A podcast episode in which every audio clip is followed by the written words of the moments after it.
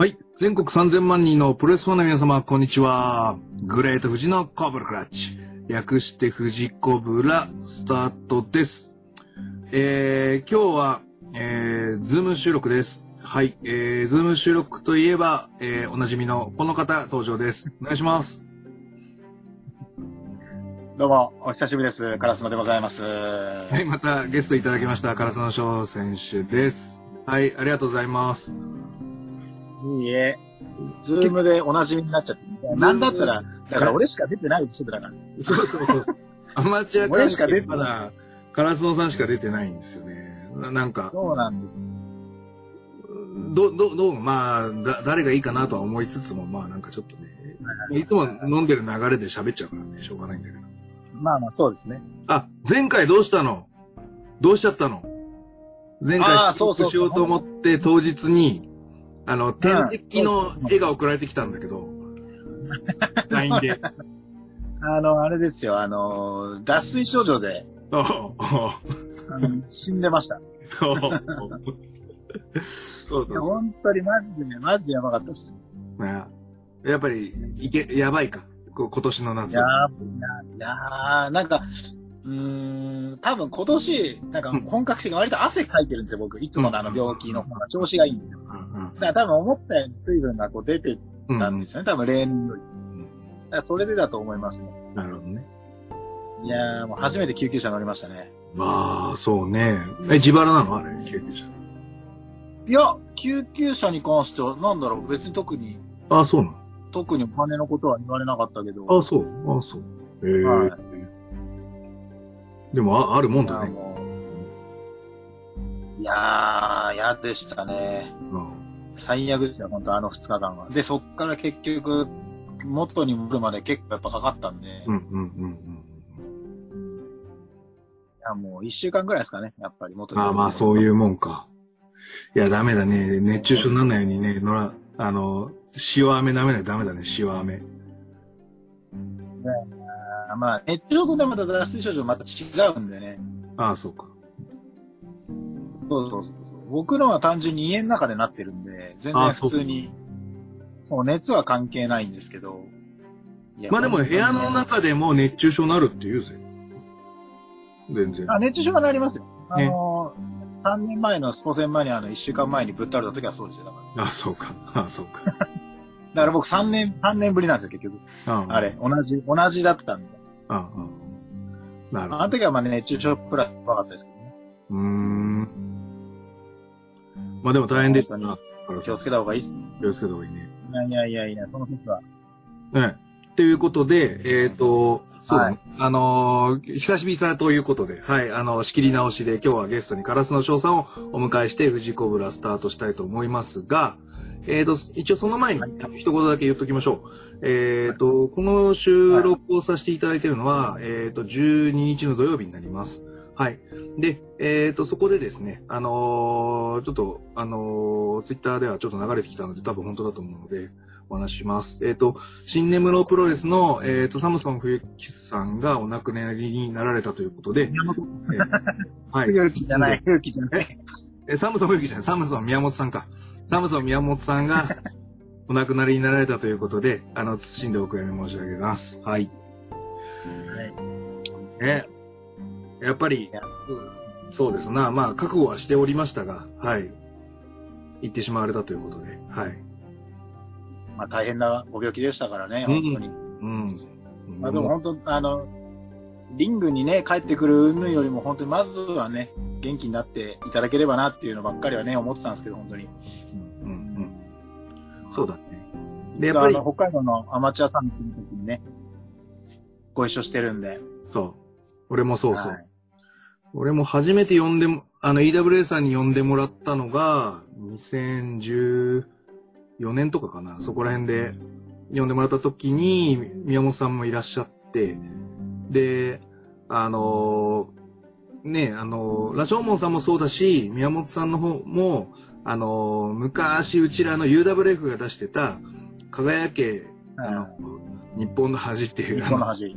はい、あの、はい学生プロレスの VHS を見て、まあ、これ、こういうプロレスが教科書だと思って、あの、目指してがやってきたんですよって、本当に真面目に言われたんで、あ、なんか学生プロレスやってて、なんか報われたのって久々だなと思思った次第でして。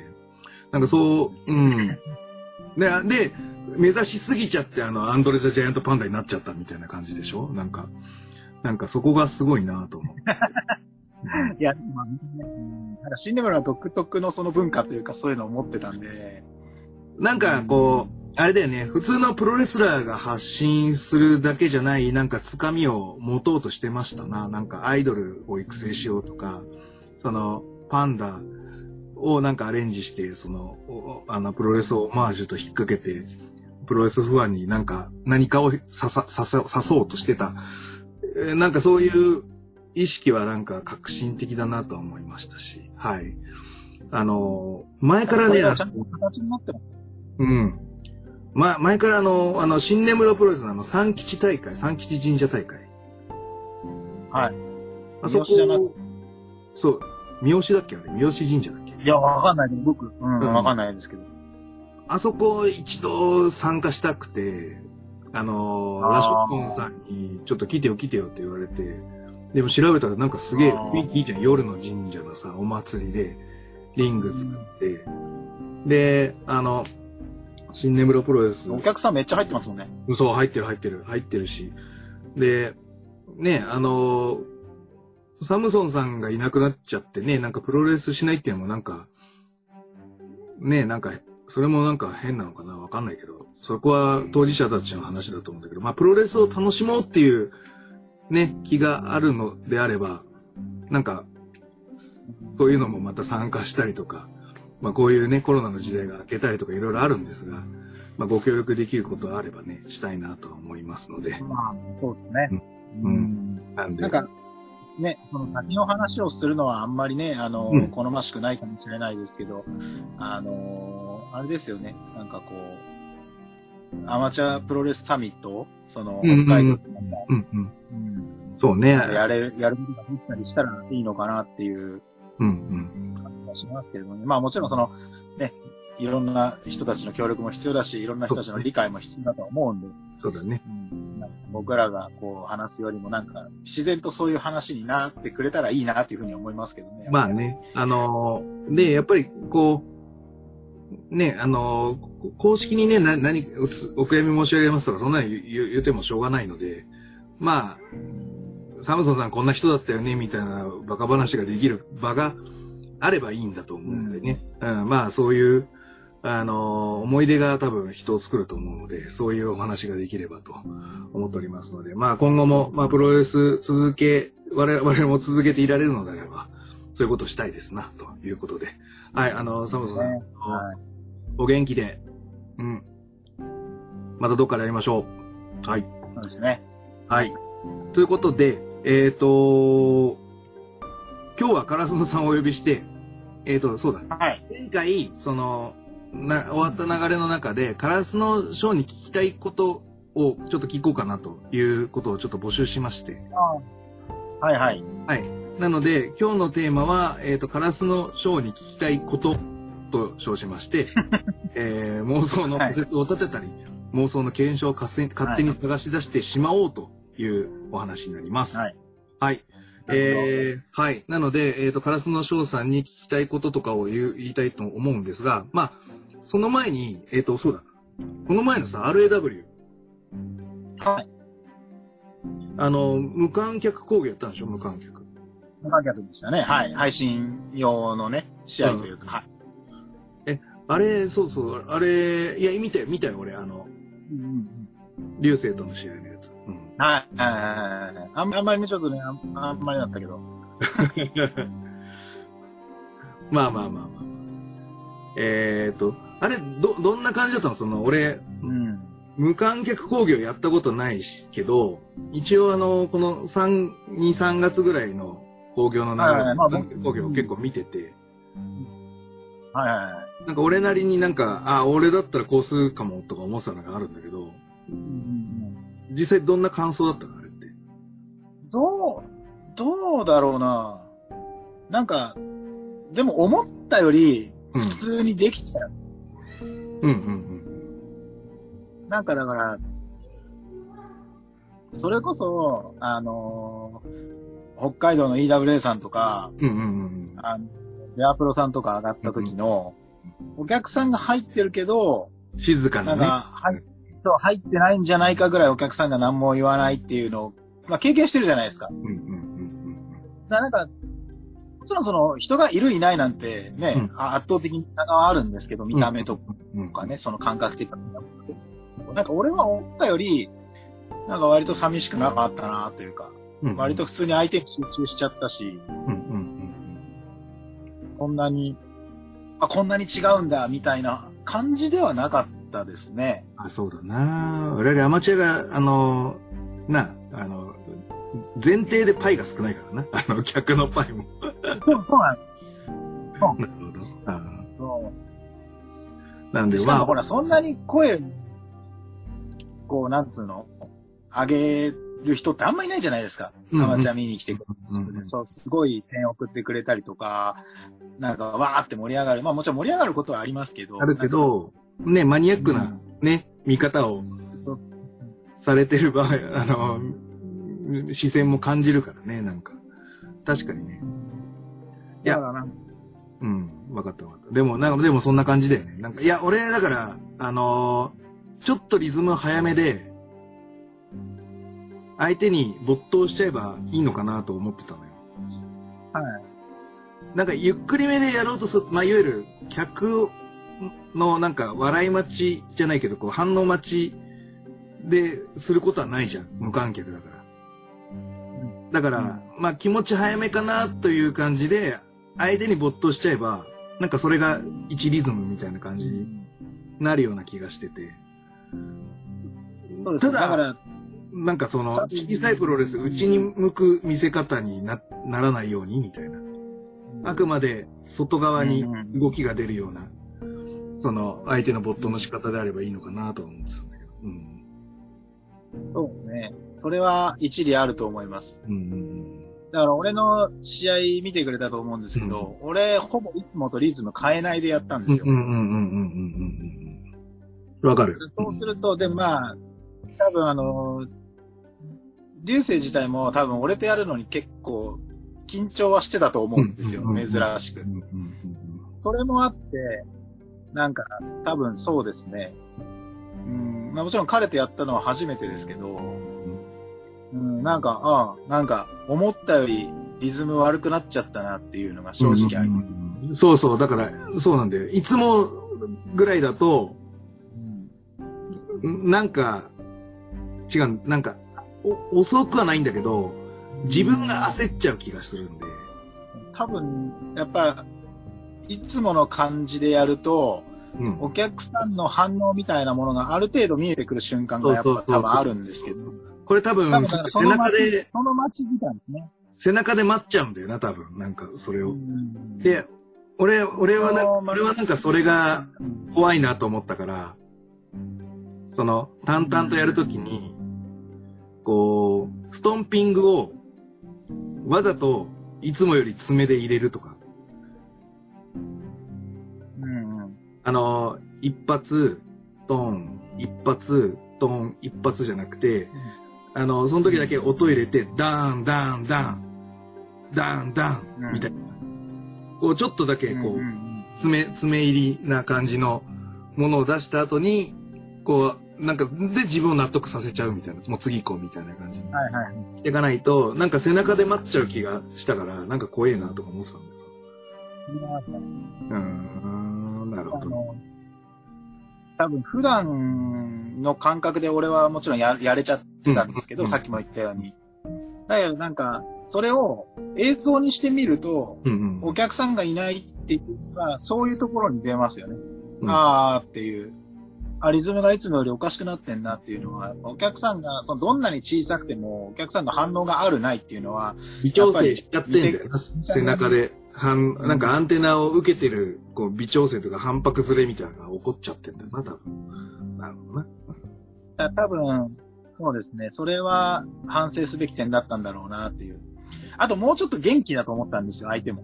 いやでも声は出てたじゃん。声が。うん、声はなんか珍しくめちゃくちゃ出してきてて、ね。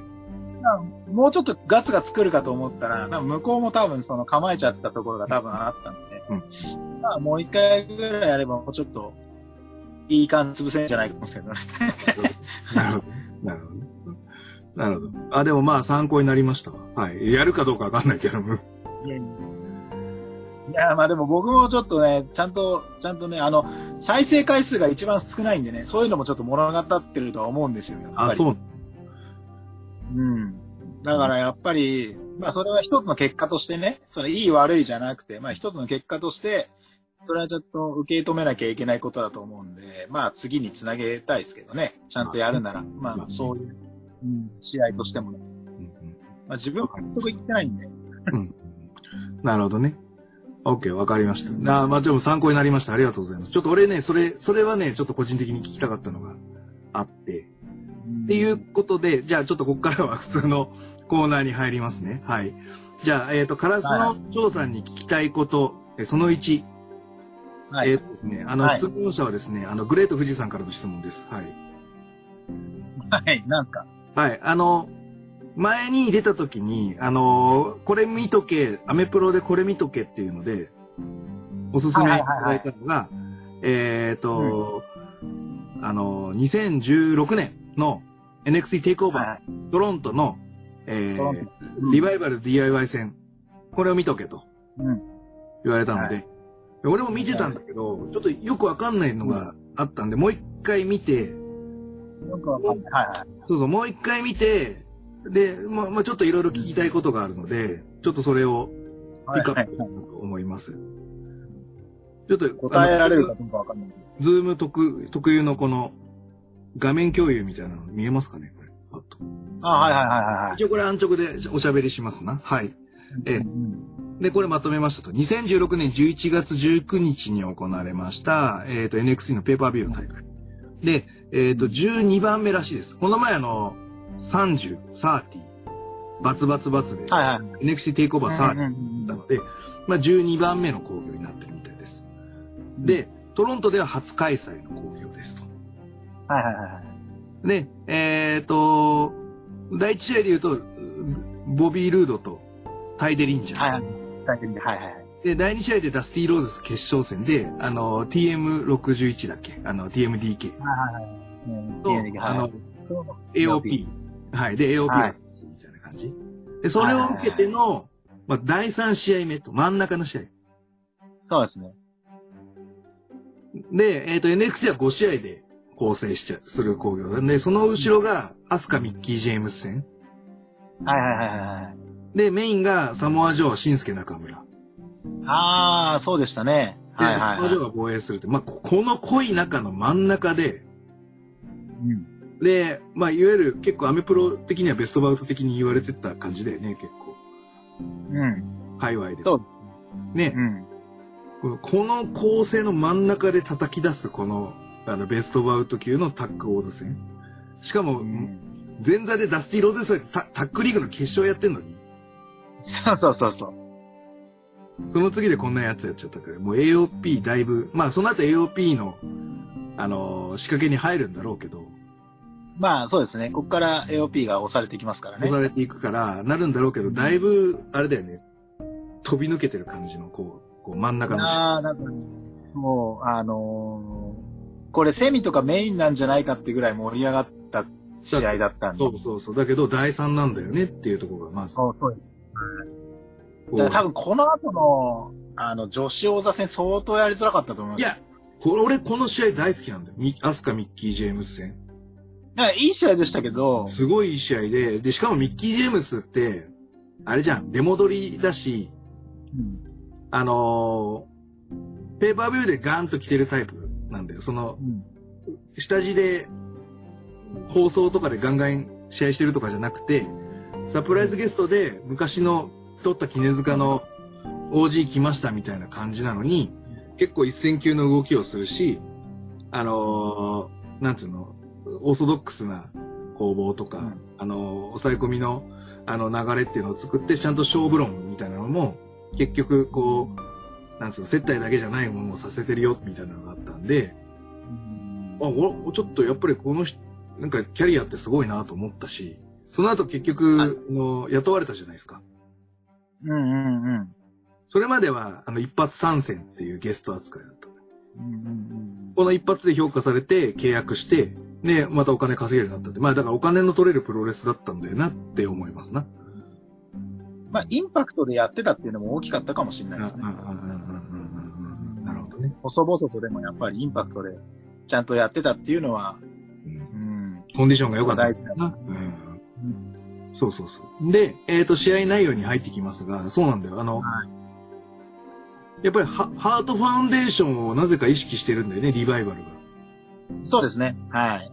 あの、でなのいつもあの、スタジャンとかなのに、革ジャンと、うん。で、タイツがピンク調なんだよね。そうです。あの、ハートファウンデーションですね。まあ途中の技でもハートファウンデーションの合体を出してしてるね。ですよね。はいあれなんでなの？な、だから、リスペクトとディスを多分一緒にしてるとは思うんですけどね。はああの、なんだろ一応、リあれどっちだ？バイバルがヒールで、DIY がさ、ベビーじゃん。う、ベビーめちゃくちゃベビーですね。で、トロントでやってるわけだから、まあ本来なら DIY がさ、まあ、ハートファウンデーションをリスペクトしまして、それをなじるリバイバルっていうのがありだけど、リバイバルが、オマージュ、あのマジでリスペクトしちゃってんだよな、俺な。そうですね。完全にそうですね。へーって思って。そうそうそうそう。でもあの、スコット・ドーソンなんかはあの、途中タッチした後とかにあの、客席に向かって、うんあの、ここういうあの、ブレット・ハートのポーズとかもやっちゃったりとかしてて、もう、わかりやすいぐらいこう、その、ハートファウンデーションをいじってるっていうのはありましたね。やっぱいじって、なんつうの、あの、ヒートをもらおうと買おうとしてる感じなんですか？これって。だと思いますよ。あの、なんか、カナダのお客さんとアメリカのお客さんってやっぱ違う。うんカナダ人とアメリカ人って違うんですよ。うんうん多分、それもあると思うし、うんなんだ、ヒールがそれをすることで、そのヒーローを模してることで、より、なんかなんでお前みたいなやつがっていう、こう、ヒート変えるじゃないですか。うんうんうんうん。だから多分そこは狙ってると思いますよ。狙ってんだ。あ、だから俺それ気になって、だからみんなの出身地調べたんですよ。はいはいはいはいそ。したら、あの、一応あの、ガルガノは、あの、オハイオ州クリーブランドっていうところで、はい。上にあの、でっかい湖みたいなのあるじゃないですか。真ん中に。はいはい。はい。で、あの、下の方がこのクリーブランドで、上の方がトロントっていう感じ。だいぶ近い感じ。だし、そうですね。チャンパはマサチューセッツ州ボボストンって感じだね。だいぶ北の、はいニューヨーク北の方でしょ？だから、カカナダの国境近めって感じなんで、まあ、こっちの方がだからカナダには馴染みがあると言ってもいいぐらい。どっちかって言えばね。で、ドーソンに関しては、あの、カリフォルニアだから西海岸だ。全然違う。全然違うからね。で、あの、ダッシュ、ダッシュド、ダッシュワイルダーは、あの、ロースカロライナ州ローリーっていう、南、ちょっと南側だよね。フロリダより上だけど、南側の全然。とこなんで、全然関係ないやつが、そのカナダ人のふりして、味って うんそう、だ多分あの、タッグとして俺たちの方が、こう、なんつうの、完成されてるっていうのを案に見せてるっていうのもあると思うんですよ。だから、すべてのタッグチームより上っていうのがやっぱりリバイバルって結構、そういうスタンス的なものもあると思うので、なるほどね。うんわかりやすくヒールしてるなって感じでしたね、なんかそ。ういうことなんだ。あーだと思いますよ僕はね。うん。で、まず入場でそうだし、あの、はいいろいろと、こう、トロントの観客に対して攻撃的な態度を取るから、まあ、いわゆる声が出やすい環境になってるってことだよね。まあうん、そうですね。あとやっぱ DIY があの時結構、新産舐め続けたところがあるんでう、んうんうんうんうん。なので、その、まあ、前、その前も負けてるし、はいはいはいはい。で、応援しやすいじゃないですか、DIY ってすごいはいはいはい。そうね。だからそこのフォーカスがうまくいってたっていうのはありますよね。なるほどね。で、あのーこれがやっぱり一本勝負じゃなくて三本勝負なんだね、これ。はい。っていう話だね。うん。へーっていう感じなんだけど、まあじゃあ、じゃあ一本目は、こう、やっぱガルガノを捕まえる展開ですよな、これ。そうですね。もうずーっとガルガルが捕まってましたね。うんうんうんうんうん。で、あのーやっぱ両方ともブラインドタッチをガンガン駆使してきますな、なんか、印象としては。DIY もブラインドタッチ、逆に、あのーリバイバル先にやってきたりとか。うんで、先にやったのは DIY の方ですからね。DIY の方だよね、ブラインドタッチね。あの、お得意のみたいなのを逆に取ってみたいな。やってきたりとか。で、あの、いわゆるあの、4人、あの、リバイバルのネタとしてよくある、こう、4人攻撃あの、はい4人、リング内出てきて、こう、序盤でバーンみたいな、ダブルドロップキックからの、なんとかみたいな。はいあの、こういうのもありつつの流れでこう、やってって、で、あの、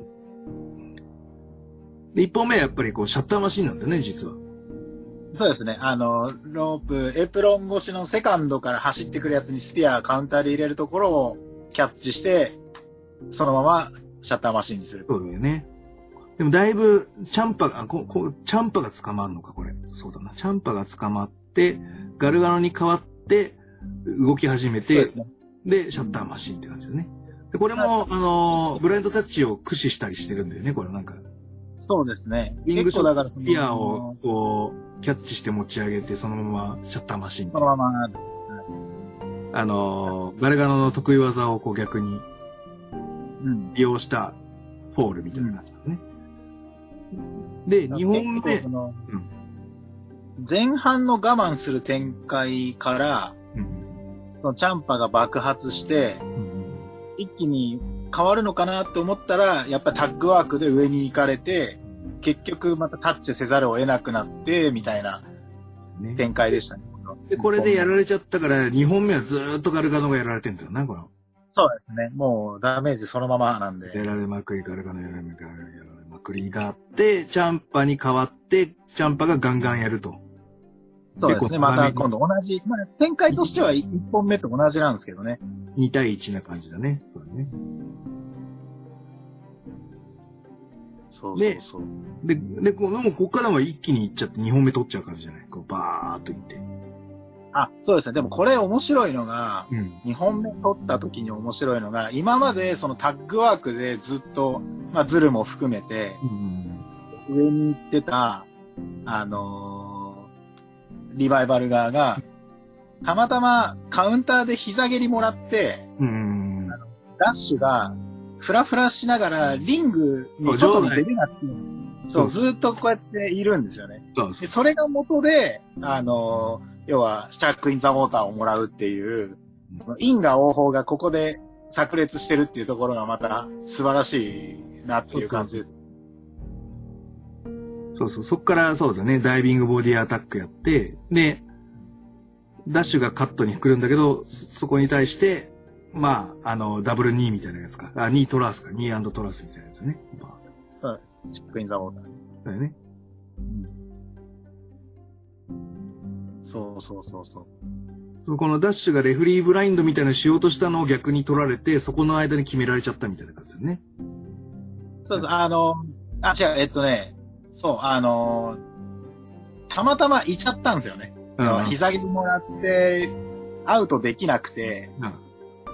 今までやってたことをたまたまやり返されちゃったというか、そういう形になってブラインドなのか、え、これたまたまそうなっちゃったのみたいな感じにも見えたし、そう。だから俺、レフリーブラインドハテナになってるな、そうそうそう。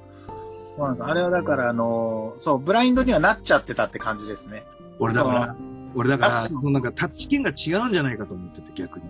本当はダッシュがやられる予定だったネタが、ドーソンに変わっちゃってそのままやられちゃった。で、逆にさ、そうなのあの、3本目変わってるでしょ入れ替わり。最初、ああ、はいはい、はい。ダッシュになってんだよ。だから本当は、ダッシュがやられて2本目3のはずなのに、なんかドーソンが出てきちゃって、ドーソンに決まっちゃって、3になっちゃったみたいな感じのような気がする。ああ、いや、多分ね、違でもうと思います。え、でもさ、ルール的に言うとさ、負けたやつが出なきゃダメじゃん。うんうんうんだ本当はドーソンが出なきゃダメなのに、なんかいつの間にか、なんかダッシュの方が出てんだよ。3本目のさ。3本目でしょ ?3 本目のスタートって、あれじゃなかった？あのー、あれでしょやられた側が、あ、じゃあ3本目のスタートだから違うか、あれ。3本目のスタート、本来ならやられた方が出てきて、でもなんか、チャンパが変われ、変わっていいよみたいな感じのやつを言ったのかなとか俺は思ったのよ。いや、えどうだろう。本来は、本当は、やられる側が違ったんじゃないかっていうのは俺2本目に関しては思ってて、そうそう。あんなについすまがあってよかったのに、実はこの3本目の入りだけちょっと変だから、ええー、とか思ったの。え、どうだったっけな？そう。ここれもう一回、ちょっとさ、これ後でちょっと教えてよ。もう一回見た後。2本目と3本目の間の時に、そのドーソンがやられて3なんで最後。なんだけど、うんそうそう。ダッシュが入ろうとしてて、ブライン、逆、それが逆にブラインドっぽくなっちゃって、なんか終わっちゃったのよ。ブランドになった。うんそれでだから次の3本目、ドーソンとチャンパで始まんなきゃいけないのに、なんかうにゃうにゃうにゃってなって、で、でダッシュからは、ダッシュが出てきて、ダッシュからスタートみたいになってんだよ。じゃああれ、そうじゃない、あれ、あれじゃなかったっけ？スタートって、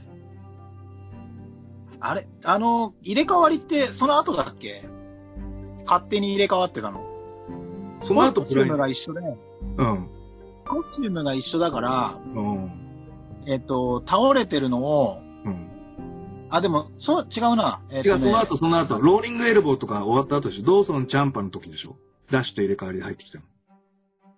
えっとね、入れ替わりっていうよりは、もう勝手に入れ替わって、やられたこうやってふりしてて、で、あの、スクールボーイするんですよ。うん、うん。で、それがバレて、あの、お前タッチ権ねえぞって言われるのがあるんですよ。でもそれ言われたの、ドーソンだから、多分後だったわ。もっと後だよね、多分。多分違う。え、でも多分ね、あれはね、そのまま通りだったと思います。ただスタートちょっと覚えてないんで、そうなんだ。俺なんかそこが気になって、うんなんか、なんか入れ、その中変わってるぞ、みたいな感じになって、そこからスタートになっちゃう。あの 2, 位で、2位で結局、あの、うん要はその、間違った場所にいちゃったがゆえに、その相手のタッグムーブを許したっていう俺、も最初そうだったんだけど、3本目のなんか入りが、なんか変だったから、ちょっとそこが勘ぐってんだよなって感じ。入りだけ、うん、ちょっともう一度見ます。うん。ちょっと俺ここで気になったんでね、ちょっとそ、そこちょっと欲しいわ、欲しいっすわ。で、うんやっぱり3本目になるとお互いフィニッシャーをこう、振り上げてくるみたいな感じになるよねう。ん藤原が狙ったりとかな。そうそうそう。うんやっぱブラインドタッチガンガン、み、こう、な、何回この3本目ブラインブラインドタッチあるんだぐらいな感じだよね。うんだし、1対2とかの攻防も全部なんかある感じじゃん。なんか、か変わる側。なんかすごいなと思って、これ。やっぱその、この試合ですごいのが、うん。その、あつらえた感とかしつらえた感がないんですよね。うん。その、そこに相手がちゃんといたから、その技になりましたっていう、全部が繋がってて、ねしっかりつなぎになってて、ポジショニングとかもすごいよね。やっぱ俺あの、この、ね。あの、ロープバックロールみたいなのあるじゃん、ロープに。はい、はい、はい。あれをこう、手を繋いでブロックして、はい、はい、はい。で、あれ、あれが好きなんだよね、俺ああいうの。はい、はい、はい。だから、かゆいところに手が届くのがやっぱりリバイバルで、ともすれば、その、見せたいところの一歩前って結構おざなりになってしまうところがまあまああるんですけど、プロでもアマでも。はい。はいはい。結局だったらその、じゃあさっきの走バックついて、ロープについてゴロッと転がるっていう、そのバックロールっていうのを見せたいうんところだと思うんですよね。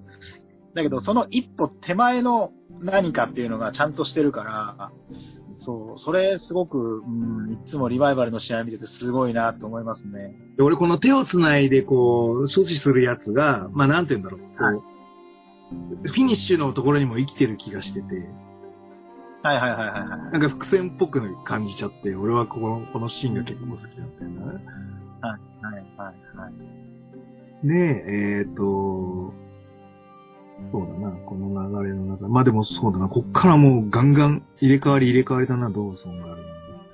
そうですね。で、あの、ベルトを持ち出したりとかしてね。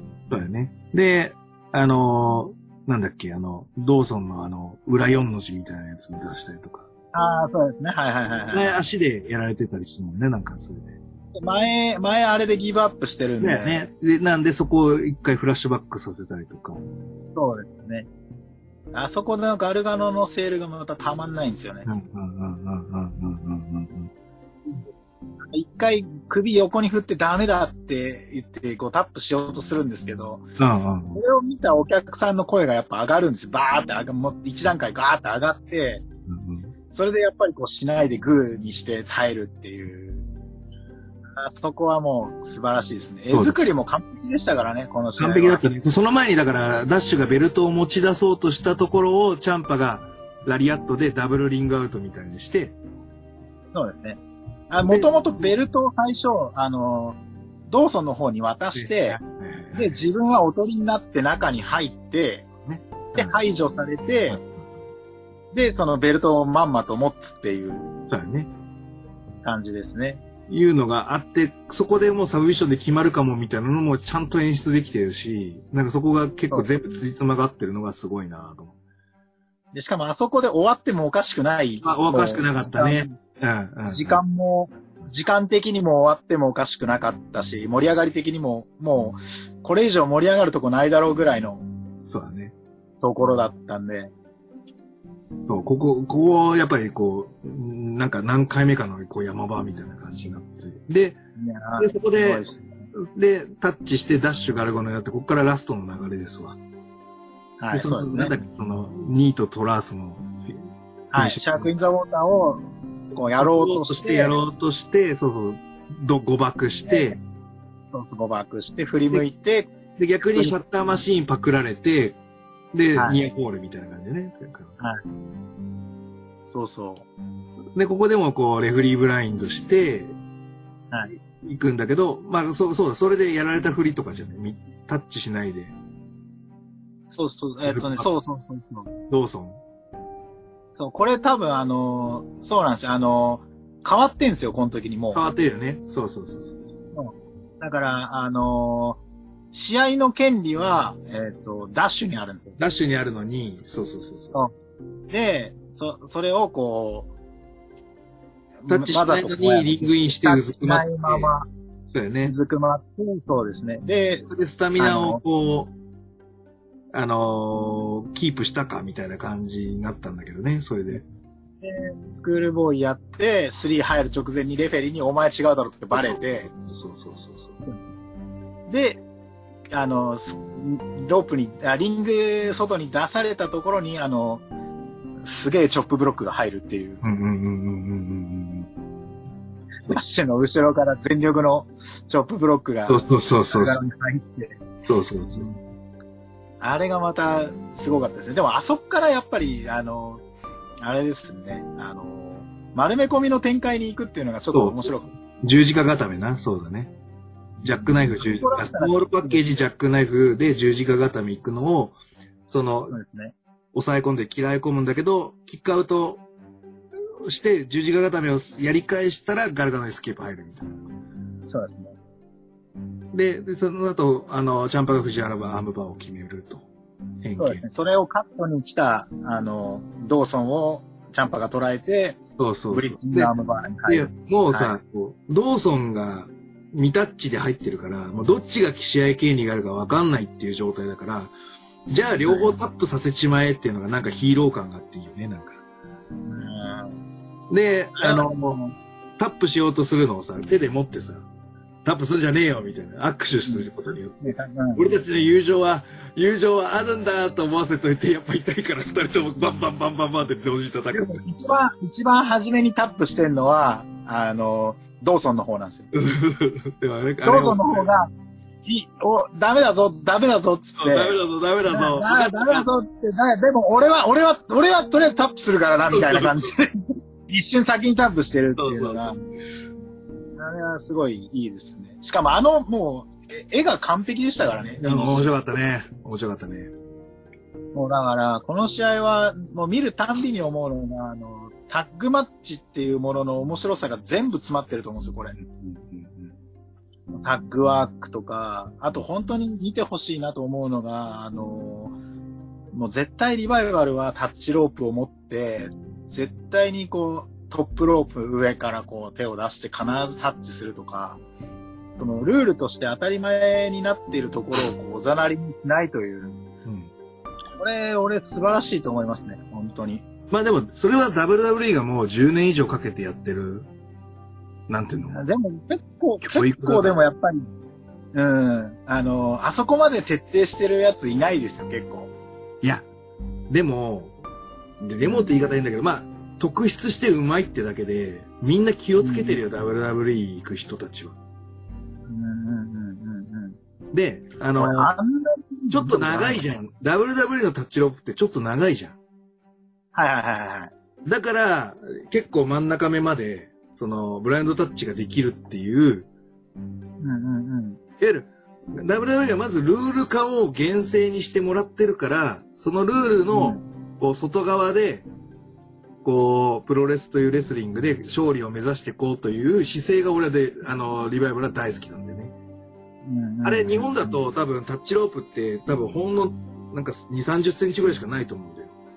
もし出てたとしても。そしたら、多分いけたとしても、こう、3分の1ぐらいまでしか手伸ばしても届かないかもしれない。うん真ん中まで届かないかもしれない。こういうのを、まあなんか、このタッチロープの長さをちゃんと利用してるっていう節があって、逆に WWE のそこを、なんか、許してるってところが俺はいいなと。で、あれなんか暗黙の了解で、なんかこう、リング内のカットってなんか1回までとかってなんか決まってるでしょなんか、タイトルマッチ以外のやつはとか。なんかタイトルマッチだとなんとかとか、なんかそういう暗黙の了解があるっぽい話なんだよね、なんか。あーそうした方がすっきりと試合が終わるみたいなことなんでまあそれも、ね WWE としてのルール美学みたいなのがあるんだと思う。うんその方が、そう試合が締まるっていうね。だから俺がそのキャッチで4分1ラウンドで、あの、残り1分とか30秒を、あの、いわゆる転調早めるとか、まあそういうルール決めをするのも、その中で選手がこう、最大限のパフォーマンスをする、できるだろうなという、こう、思惑でややってるわけなんで、やっぱりその WWE のルール決めが俺は素晴らしいと思うんでね。その中でこう遊んでるレスラーっていうのがいいと思う。で、そこで培われたサイコロジーって別にさ、WWE じゃなくても生きるわけじゃん。まあまあそうだね。リングっていうものは一緒だからね。そうそうそうそうそう。で、ただ AEW が WWE と同じルールかって言われたら全然違うと思うし、うんうんうんうんルチャブロスなんか多分タッチロープ持ってねえんじゃねえのって感じだし。あるだね、そういうの多分。ね。だからやっぱり、うんそれってさ、やっぱメキシコ式リングインとかさ、そういうので慣れてる土壌の人たちっていうのは知らないわけじゃん。もしくは知ってたとしても、なんつうの、それを厳正に守ることによる面白さっていうところに突き詰めてないわけじゃん。突き詰めてる人と突き詰めてない人が戦うと、それはそれでこのイデオロギーというか感情の爆発がそこで起こるじゃ。うんん。うんうんうんそういう自分の成り立ちが素晴らしいなと思うわけで。そうね。で、DIR も逆逆に言うと同じベクトルじゃない、リバイバルと。そうだね。で、同じベクトルで、最大限のその、その限定法で言っても多分1点も引かれてないんじゃないかっていう100うん。を多分3本勝負で叩き出してるっていうのが、もう本当に素晴らしいなと思うな、これ。だからこう、一本しょ、一本、二本、三本って全部切り取ってみても、全部がもういいんですよ。一本目もいいし、二、本目もいいし、三本目もいいから。声出してるから加点法も OK だし、多分作ってる側の流れとしても減点法で言っても多分ほとんど減点はねえんじゃん。俺だからその2本目と3本目のところが、もしかしたらそうなのかもと思ったけど、全然違和感なく変わってたから、だからはないね。そう、だから減点法だとしても、ほぼほぼ減点なしで、もう100点なんじゃないのっていうぐらい、この試合は面白いなと思った。うん。いやもう、これは本当に僕がお手本にするタッグチームの試合ですね。これをやっぱ見てから、もうだからその僕のパートナーのノーネームにも散々言いましたけど、いや、やっぱリバイバルみたいになりたい俺、つって。一応私とカラスノさん、そういうタックしたじゃないですか。負けたけど。いや、だから、あれ結構悔しいですよ、本当ね、あのーつ、掴んだ感じしたもんね。とりあえず。うん。いや、あれはね、俺と、あの、ノーネームだと、やっぱり、あの、やっぱ違った形のレスリングになっていくんですよ。まあまあまあまあまあ。まあ、あのノーネームはノーネームで全然動きやすいし。行くときは一回だみたいな。最後の一回だけだぞ。いいかって、あの、その、その、レスリング、こう、ポリシーを持たれてる方ですからね、あの。そう。だからなんか、そう、あの人はあの人ですごいやりやすいし、うんうんまあ、やっぱり調整がうまいんで、やっぱりこうやってる時の調整がうまいんで、また別のになるんですけど、でも本当に彼とやってるのはもうまあ長いっていうのもあるんですけど、まあ本当にやりやすい気心知れてるしっていうのがあってやりやすいんですけど、彼だともうちょっと、気気使うじゃん、すごい。なんかさ、うん。いや、山口くんとさ、あの、どこだっけ、高島平で組んでた試合あったでしょ？ノーネーム。はい。俺、あの、はい。あの試合結構好きで、あの工業の中での試合がベストバウトかなと思ったぐらいなのね。うん。で、それってなんでかっていうと、えっ、と、山口くん、サブミッションとか使って、ちょっと止まり気味になったり、あれ、あと、鳩屋だ、鳩屋だっけ？鳩屋はいなかったかな。あと、もう一人の方も結構サブミッションとか使いがちだから、はいはいはい。場が止まりがちなのよ。だから、はいノーネームいつも使わないロープワーク一生懸命やってた。多めに。はいはいはいはい。わざと、だから、お俺が出たらロープワークにするんだぞ、みたいな展開を意識的に使ってたから、いわゆる三他の3人の足りないところを、ノーネームがカバーして、1試合として、こう、グッドにさせてるなっていうのがすごい感じたんで。あの人はやっぱり、分その、言いましたよ。あの、今日の MVP は多分ノーネームさんですよって言って、あなたがみんなができない ロープワークをあなたが率先してやったから、あなたが MVP ですって言った記憶があるもん、俺。その、高島平の時に。うん。そう、だからやっぱ、あの人は、その、そういう風にやっぱり、あの、調整してくれる。ね、あの保管してくれるからありありがたいよね、ああいうレスラーは、本当だからあの、僕の良さを彼は知ってくれてるんで、ね。多分、そういう引き立てることを常に考えてくれてると思うんだよな。そうなんです。だからあの、もうお前は好きにやっていいよっていう感じで羽を伸ばさせてくれるんで、で、失敗したらそれも一応ちゃんとこうフォローしてくれるし、そう。で、やっぱだから富士山とやって違うのは、富士山とやるとよりリバイバルっぽくなるのは、うん。なんか、うもっと動けるよね、俺ら。動こうぜ、動こうぜ、みたいな感じなんだけど、ノーネームとやると、もうちょっと清清掃、清掃っていう感じになって、うん。相手を黙らせようっていう感じに動く。うん。彼がそっちのやつ得意なんで、だからよりそうなるんですけど、まあどっちも本当にすごくやりやすいんで、僕は。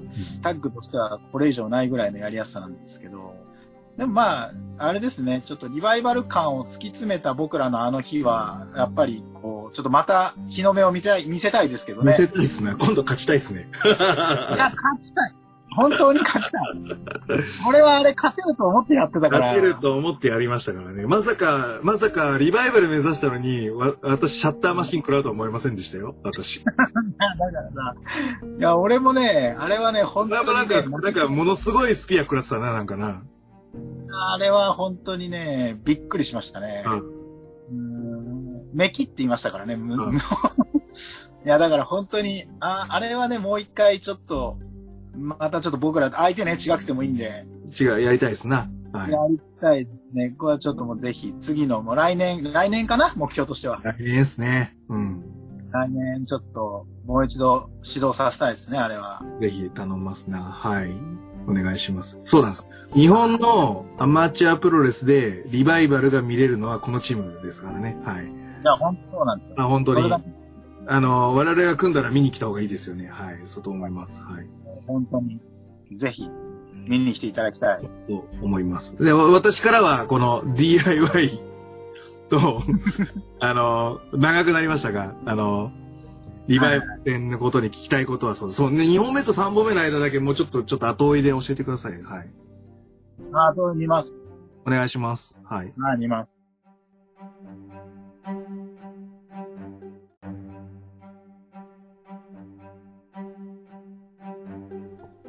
はい、えー、話の途中ですが、えー、これにて一旦、あの、前編ということで、えー、一回締めさせていただきたいと思います。えっ、と、収録ちょっと長引きまして、えっ、と、これでや約半分、いったかいってないかぐらいな感じになっておりますので、えっ、と、残りは後編ということでお送りしたいと思います。